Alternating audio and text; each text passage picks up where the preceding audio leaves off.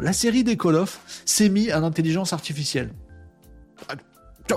C'est pas vrai. Non, non, mais la vraie intelligence artificielle, celle qui génère du texte et celle qui est capable d'analyser le texte, un peu comme votre chat GPT. Et eh ben voilà, c'est parti, les amis. Ça avait été annoncé, euh, je crois, en novembre dernier octobre-novembre 2023, euh, toute la série des Call of, donc euh, Activision, l'éditeur, avait annoncé qu'ils étaient en train de propager une IA qui regardait passer tous les euh, commentaires qui peuvent être faits euh, dans les Call of. Voilà.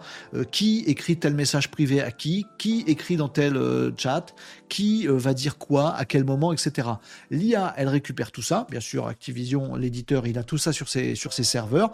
Ils ont branché une IA qui fait deux trucs. Un, elle lit tout. Oh bah, elle lit super vite, dis donc. Oui, oui. Elle dit, lit toutes les conversations. En français, en russe, ils sont, particulièrement concernés, les Russes, sur Call of, parce que je vais vous raconter.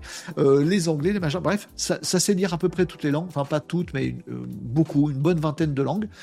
Ça analyse tout, et surtout, ça va comprendre ce dont parlent les différentes conversations qui ont lieu en ligne dans Call of. Est-ce qu'il y a du sexisme? Est-ce qu'il y a de l'insulte? Est-ce qu'il y a du racisme? Est-ce qu'il y a de la provocation?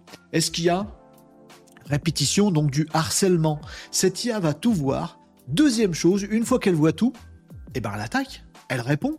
Et dis donc, toi, tu je t'ai vu, et dis donc toi, espèce de raciste, eh ben ça va pas euh, pouvoir continuer comme ça si ça continue comme ça. Bon, et donc elle sévit directement. C'est pas Activision qui le fait, c'est pas une équipe de modérateurs, ça n'a pas de lien direct avec le fait qu'en jeu on puisse dénoncer quelqu'un, dire non non, lui il arrête pas de m'emmerder, stoppez-le.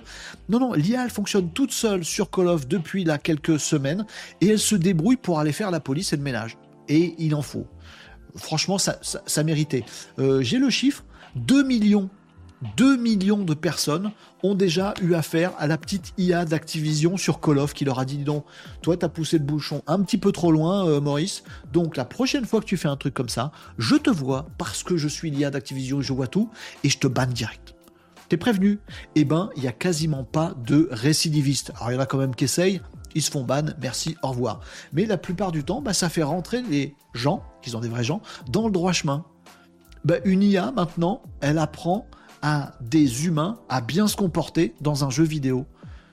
Je, trouve ça dingue. Moi, je pensais que c'était l'inverse, tu vois. C'était à nous, humains, de mettre des trucs un peu sympathiques dans Call of ou dans n'importe quel jeu, de se faire des, rencontres dans le jeu, de se faire ses petites équipes, d'être content de retrouver ses potos, des trucs comme. Bah non, c'est l'inverse maintenant. C'est les humains qui font les cons, qui insultent les gens, qui font du racisme, du sexisme et tout le bastringue.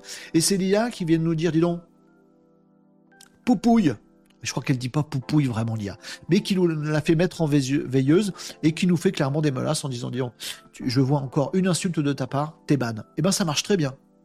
Ça marche très bien. Ben voilà, on est rentré dans une ère où l'IA va être un peu plus euh, respectueuse que certains humains.